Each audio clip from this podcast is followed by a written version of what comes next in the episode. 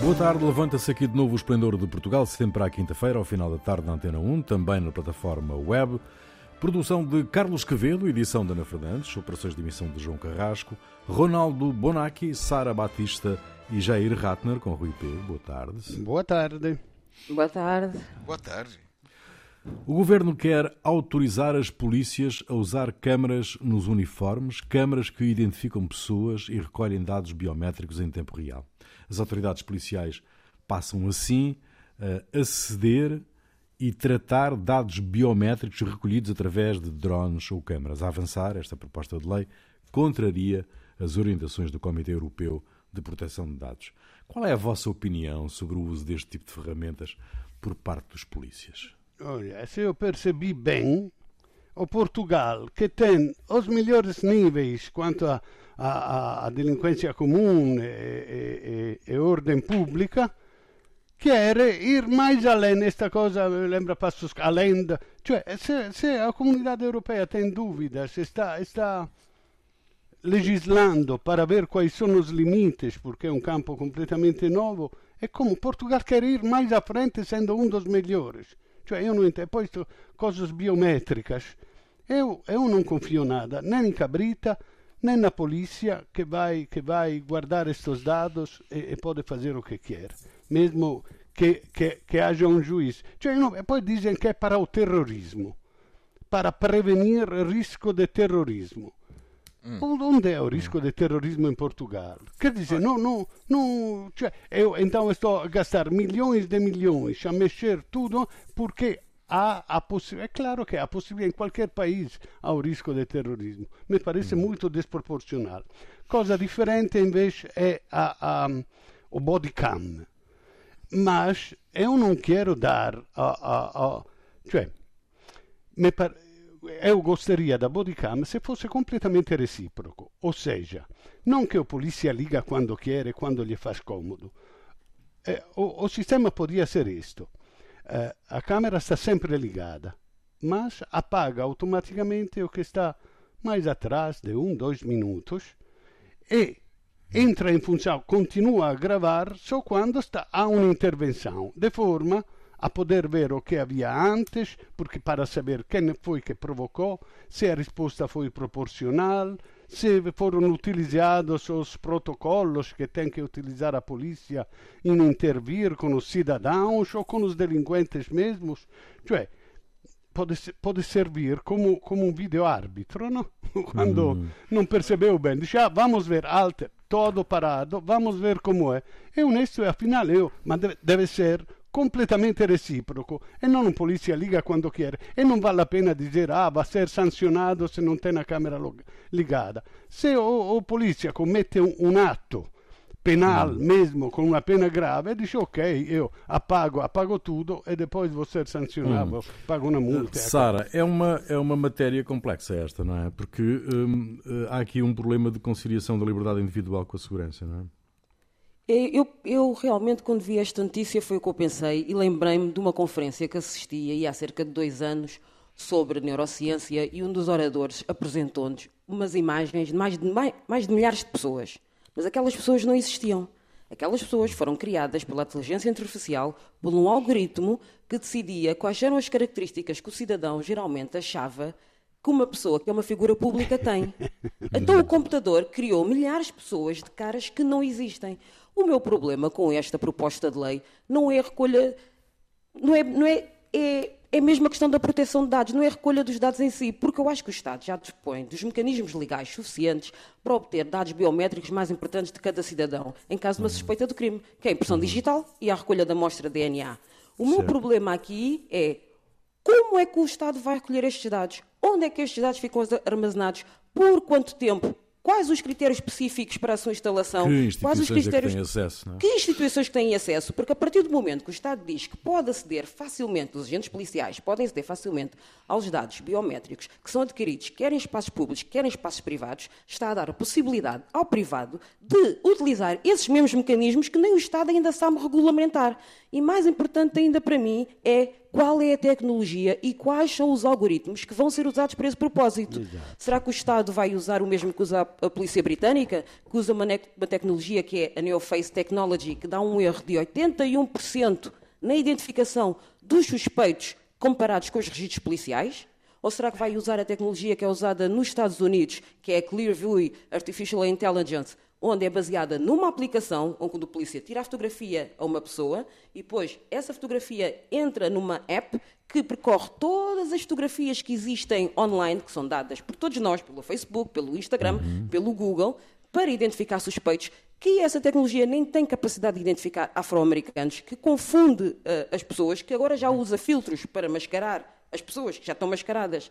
Uhum. Portanto, eu acho que o grande problema está a, a, este nível da proteção de dados e quando entra para o privado, porque depois o privado, ao fazê-lo, e não podemos esquecer o caso que aconteceu no início deste ano da Amazon, que instalou também um desses dispositivos de dados biométricos, de dados de, de critérios e dados biométricos nas carrinhas dos integradores, Uhum. Ou seja, que era uma espécie de um vídeo que simultaneamente, simultaneamente fazia uma fusão entre vídeo e inteligência artificial. Filmava o condutor, filmava as laterais, filmava a estrada. Mas, na verdade, o que estava a fazer era a controlar o condutor em tudo o que ele estava a fazer para identificar o mínimo de erro possível para aquele funcionário.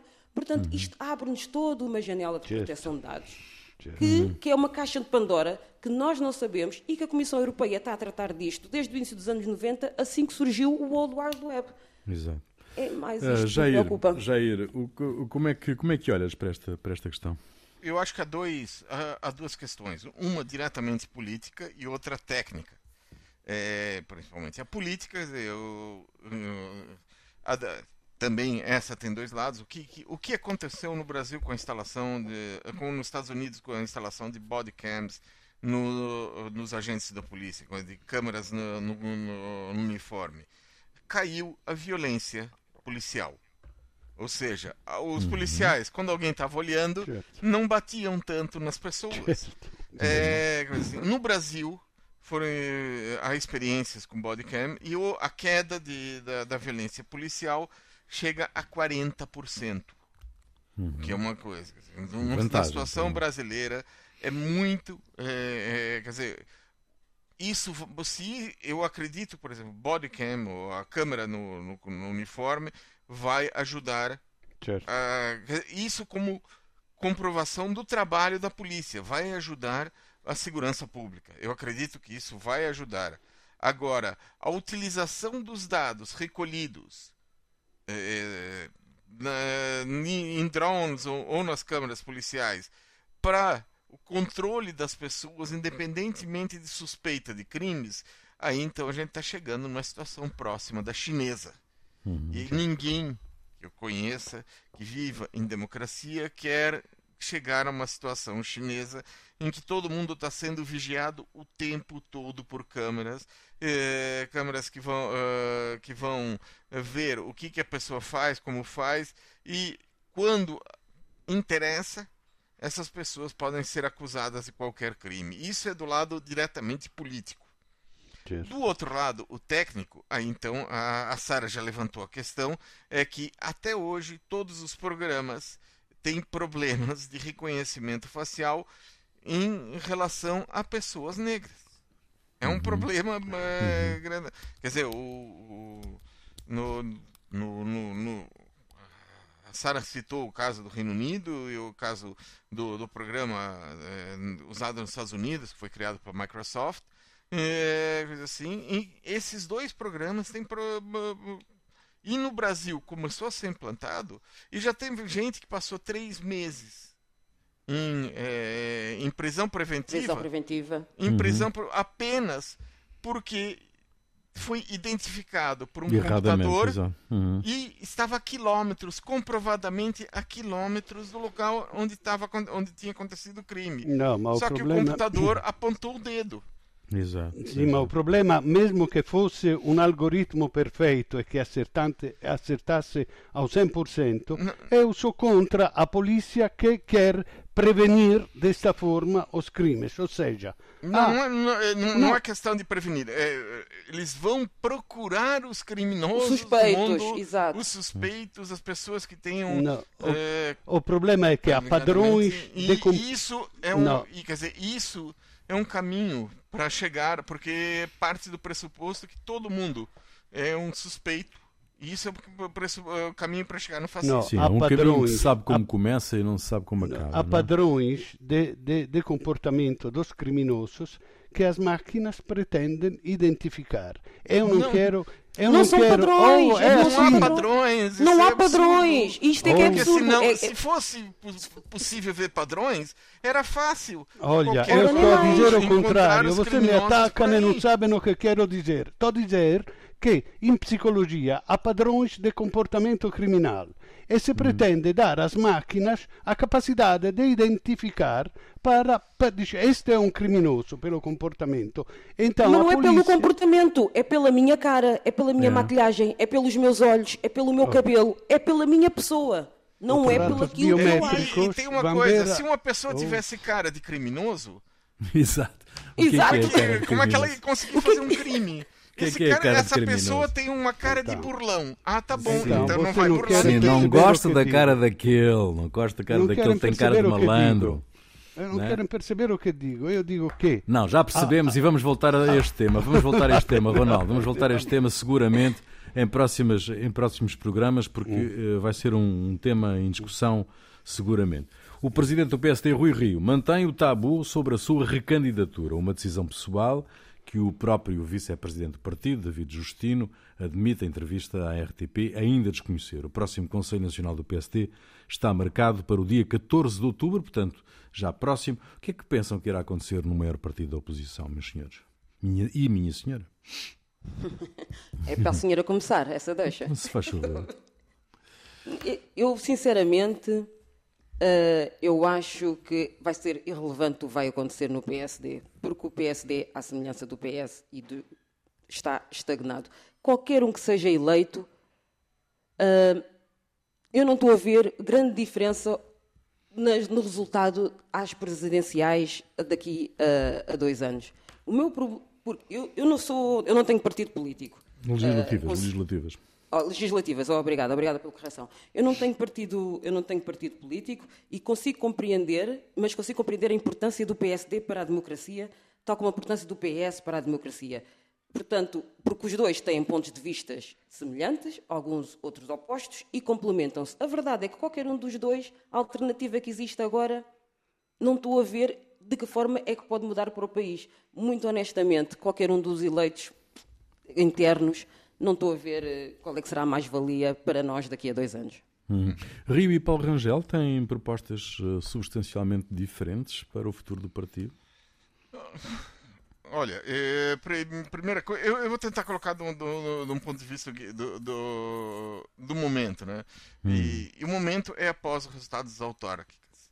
Se esse resultado trouxe um problema para os socialistas, com a perda da, de Lisboa, Coimbra e Funchal, Uhum. É, para o PSD, a situação gerou a confusão. Estava tudo encaminhado para. Bom, é, tudo encaminhado, tinha um enredo já escrito que dizia que Rui Rio era um, um, era um líder fraco, vamos, tem que ser substituído. Já, todas as pessoas já estavam falando isso. Agora, como ganhou três cidades, Lisboa, Coimbra e Funchal, é, ele baralhou as contas. Uhum. É, nesse, neste momento, Paulo Rangel pode estar ten, uh, tentado a reproduzir com Rui Rio o que Antônio Costa fez com Antônio José Seguro no PS. Ou seja, derrubar, o, é, derrubar uhum. o líder depois de um resultado positivo. Uhum. Uh, mas acontece que Rangel não tem o mesmo carisma que o Costa tinha, ou tem.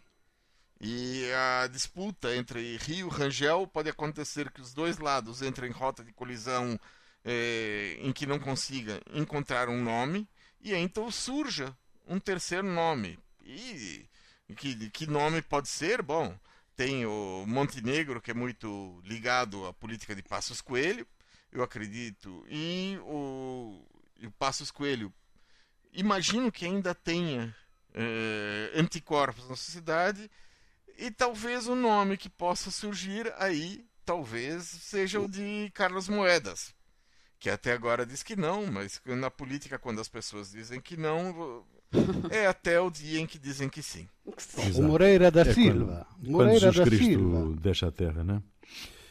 É quando Jesus Cristo deixa a terra. Bom, eu, eu, olha, eu sou muito feliz que o Montenegro não participe, mesmo que eu ache que o Montenegro podia ser o mais eficaz de todos. Acho ele truculento, de uma, de uma, violência, não violência exterior, naturalmente, mas de uma agressividade que eu sou muito feliz que ele não esteja na coisa. Agora, entre Rui Rio e, e Orangel, eu não sei quem gosto menos, porque, porque o Rui Rio me parece pouco consistente. E o Paulo Rangel tem todos os defeitos dos políticos, eh, profissional, eh, eh, e eu acho que tem alguma desonestidade intelectual. Cioè, va atrás dos casos, insiste em coisas. Quando... Vabbè.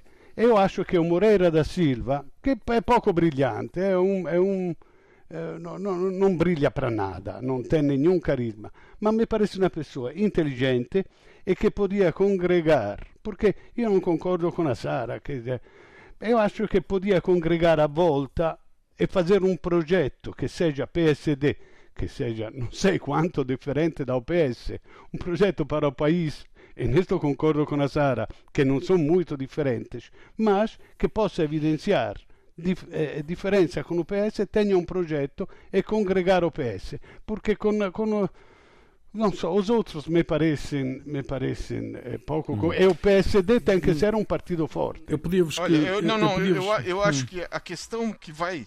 É, bom, vai haver uma discussão geral, mas existe uma questão de fundo do, de toda a discussão do, do Congresso e que essa é a questão que tem que ser eh, respondida por qualquer candidato a líder. Como, e a questão é como eles vão se relacionar com o, o Chega, com um partido que, de, que tem como é, base minar a democracia. Uhum. É, então, eu acho que essa é, é, é, essa questão e é isso que vai definir o que são os líderes, porque até agora. É, Rui Rio foi é... ambíguo nisso, foi muito ambíguo. Deixem-me introduzir aqui uma, uma, um outro elemento que tem a ver com esta eh, anunciada candidatura de Nuno Melo à presidência do CDS, para disputar a presidência a Rodrigo dos Santos. Um, sendo Nuno Melo deputado europeu, Paulo Rangel também deputado europeu. Um, do vosso ponto de vista, se Paulo Rangel ganhar a presidência do PSD, pode, podemos estar perante uma refundação, chamemos-lhe assim, da, eh, da direita e do centro-direita em Portugal? Ah, eu sempre eu duvido que o Rangel fizesse algo com o atual presidente do, do CDS, por isso, com o Nuno Melo, as probabilidades aumentam consideravelmente. Certo. Uhum. Certo. Isso significa uma inclinação mais à direita. Mais à direita. Do, é, mais à direita do, do, do, PSD. Ou seja, o PSD é, se inclina mais uh, para as teses do, do, uh, do Chega, as teses assim. Algo que está acontecendo também na Espanha. Se você olhar para a Espanha, o uhum. é, Caçado, sim, o, PP. Sim, o sim. PP do Caçado, ele está é, se aproximando cada vez mais das teses do, do, do das propostas do Vox. Então isso vai, isso pode ser um problema para a democracia em Portugal. Você uhum. aceitar, normalizar comportamentos de xenofobia, com, normalizar comportamentos de desprezar minorias de eh, considerar o, nós e os outros, os outros como aqueles indesejáveis. Então, é, isso é um problema para a democracia. Neste sentido, o Moedas, o Moedas foi claro que nunca fará. Ele disse, depois não se sabe como vai gerir agora a, a Câmara Municipal, mas ele foi claro e disse que nunca faria nenhum, faria nenhum acordo com o Chega. Segunda parte do Esplendor de Portugal, Ronaldo Bonacci, Sara Batista e Jair Ratner. No Brasil, a direita uniu-se para criar o maior partido do país, o União Brasil. O partido resulta da fusão do DEM, o partido da direita tradicional, e o PSL, a formação liberal que acolheu Jair Bolsonaro em 2018.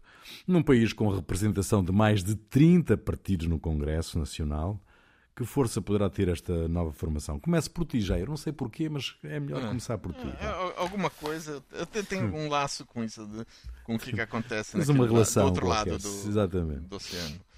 Bom, é, em primeiro lugar, apesar de eles se declararem, todo mundo gosta de dizer um partido de centro, não é um partido de centro. É uma. O DEM é um partido que é herdeiro do, da Arena, do uhum. que era foi um partido da que apoiava o regime militar. Militar. Então exatamente. ele foi mudando, mudou de nome primeiro para PFL, Partido da Frente Liberal, e depois DM de Democratas. Né? Uhum. E, é, e o PSL, o, que tem esse nome de Partido Social Liberal, ele foi um partido que, é, que praticamente não existia até é, eleição passada e tendo Bolsonaro para puxar votos, ele conseguiu é, ter a maior banca, a segunda maior bancada da Câmara. Acontece que é um partido do Bolsonaro sem o Bolsonaro. O Bolsonaro saiu do partido. Então sobraram os, os deputados. É, muitos desses deputados já têm vários, não, não surgiram agora, é, vários mandatos. É, são deputados, a maior parte deles, o que a gente chama de fisiológicos, ou seja, eles é, passam pelo, pelos partidos sem, sem ligar para ideologia. Ideologia é uma coisa que não, não interessa, interesse, interesse maior é servir-se disso, né? E o, em termos políticos, o que eles, é, em termos econômicos, o que eles pretendem é manter a política econômica que o atual ministro Paulo Guedes tem, e a política econômica é de é, privatização geral é, da Petrobras, de das principais empresas.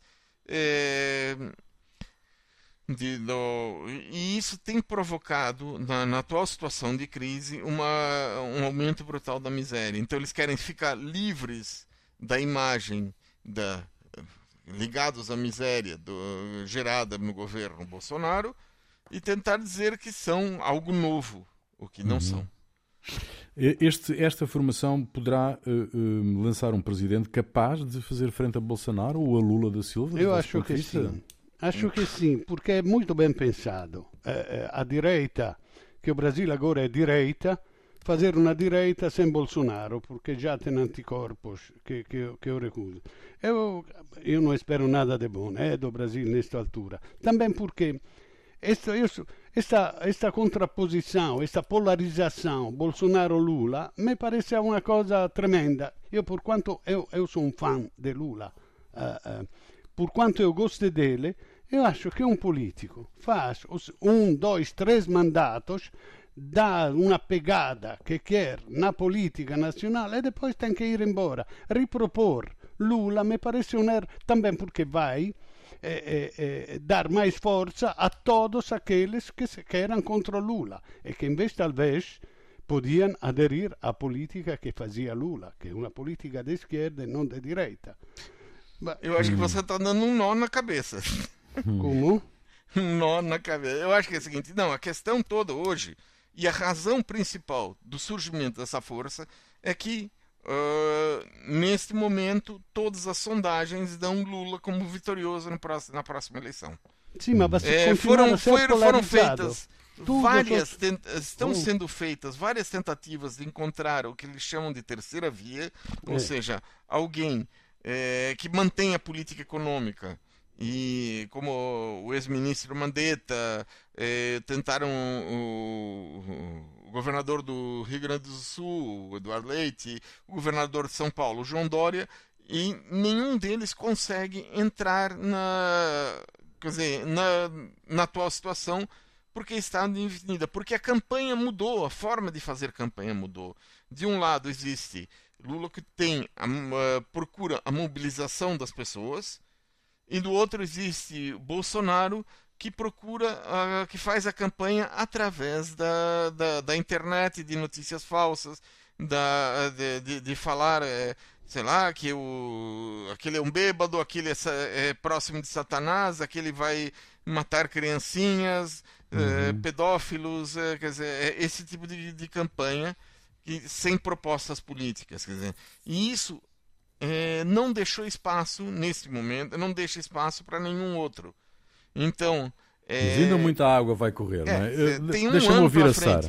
Hum, Deixa-me ouvir a Sara sobre esta. Por falar em hum. muita água vai correr, eu aqui sinto-me um bocadinho Pedro Alves Cabral. Portanto, eu hum. pensava que estava aí para um sítio e vou parar ao Brasil e eu nem, não conheço muito bem como é que estão toda a organização política e partidária do país. Hum. Mas, hum. face a, a esta temática, eu tenho-me vindo-me a perceber que há efetivamente um, uma crescente vontade de que o Lula volte. Embora o Jair tenha dito, e acredito francamente na, na sua opinião, que as sondagens indiquem que efetivamente ele possa ser o candidato preferido, ou seja, à frente, não sei até que ponto que este novo partido, tal PSL sem um Bolsonaro, consegue fazer ou não um certo tipo de lobbying pela, naquela sociedade brasileira mais liberal, mais capitalista, mais, um, que tem mais poder económico e que possa, na verdade, contrariar o resultado dessas sondagens. Ok, vamos, vamos ver, vamos esperar. Temos, eh, como eu disse, muita água pela frente ainda. Falta um ano para as eleições. O apagão que o Facebook e outras redes sociais associadas sofreram deveu-se a uma mudança de configuração defeituosa. O apagão obrigou os responsáveis a pedir desculpa através da rede social concorrente, Twitter. De acordo com a empresa, os dados dos utilizadores não foram comprometidos. Ficámos todos muito mais descansados, não é? Ficámos todos muito mais descansados porque os dados não foram comprometidos. Uh, já não é possível imaginar um mundo sem, sem redes sociais? Sem, sem Facebook. Hum. Parecia, porque parece, no Facebook, um brinca com o Facebook io pongo un like o, o, una foto di una menina, un'amica che também non conosco, amiga virtual che non conosco, eh, ma invece è un mondo che, che tomò cada vez mais un poder enorme, a, além de toda a publicidade que todos fazem e tal. A, a, a, através do Facebook se fazem confirmações de outro site, muitos outras coisas dependem do, do Facebook, do, do WhatsApp. Se mandam códigos no, no WhatsApp para poder confirmar não sei o que. Então, o mundo do negócio ficou completamente, cioè completamente, ha un'importanza enorme agora o Facebook. E pensare a 2.7 mil milhões de pessoas, é, cioè è o, o, o, Facebook comprou no 2012 por um mil milhões de dólares comprou o, o, como se chama, o Instagram e comprou o WhatsApp dois anos depois por 14, no, por 19 mil milhões de dólares. Cioè è una cosa, sono numeri che non entrano na cabeça. Io acho che quando un'impresa si torna tão grande, no, no, è, eu acho che deveria ser proibito. Também porque, olha, no mundo da concorrência, do liberismo, no? o, liberismo roseo, tutto funziona no liberismo, no capitalismo. Un, un pensa, io faccio una società, faccio un'impresa che age no mundo das comunicações assim, e non è che spero tornarmi una das maiores do mundo, spero che si torni tão importante assim o, o Zuckerberg va a comprarmi por non sei quanto mil milioni di dollari. Questo è, è falsar completamente il mercato. E quando una, una società, un, un'impresa, se torna tão forte, pode, além de condicionar as coisas das fake news, é uma coisa absolutamente. Temos que pôr um remédio a esta coisa. Não pode haver uma empresa tão grande que possa influenciar o mundo de, de, de, mil formas, econômico. Mas, mas, mas essa empresa já existe. Essa empresa já existe. Já existe. Chama-se internet. Não, essa empresa chama-se internet, não se chama só Facebook. Porque eu acho que o importante refletirmos do que aconteceu aqui no Facebook é, e, e com este blackout é essencialmente isto: é que, primeiro, o Facebook foi abaixo, mas não impediu que teorias de conspiração, por ele ter ido abaixo, aparecessem. Portanto, não é preciso haver Facebook para ver teorias de conspiração a circularem na net. Depois, ao mesmo tempo, mostra-nos o quão frágil e ao mesmo tempo poderosa pode ser a internet. Porque o Facebook vai abaixo, implica que outros servidores vão estar sobrecarregados a fazer as tais ligações entre a transformação de um IP e todas aquelas linguagens informáticas. Mas, ou seja, é muito fácil, simplesmente, provocar um blackout mundial. Como nós estamos dependentes desta coisa que é a internet. E, ao mesmo tempo, é frágil mas é poderosa, porque o Facebook e todas as outras plataformas são simultaneamente um website, são uma plataforma, são um editor, são um diretório, são um corporate. Portanto, é, é que envolve milhares de milhares de pessoas. E se nós pensarmos o Facebook, ou todas as outras aplicações, ou, e tudo na internet como um país, nós, somos nós, cidadãos e utilizadores dessas mesmas aplicações, é que estamos a dar o poder que nós estamos agora a criticar. Certo, certo. Já demos. E eu acho é? que isto é, já, demos. já demos o poder, e já demos esse poder. E damos cada vez que surge uma nova empresa, cada vez que eu aceito os termos e as condições de utilização. Exato. Hum. Olha, eu acho que uh, tem que olhar um pouco para a história de como o Facebook cresceu para ver o, o que, que isso significa. No início, o Facebook, para conseguir trazer é, leitores, assim, ele part... Eh, funcionava basicamente é, com o que, que, poderia ser chamado de vampirização da imprensa.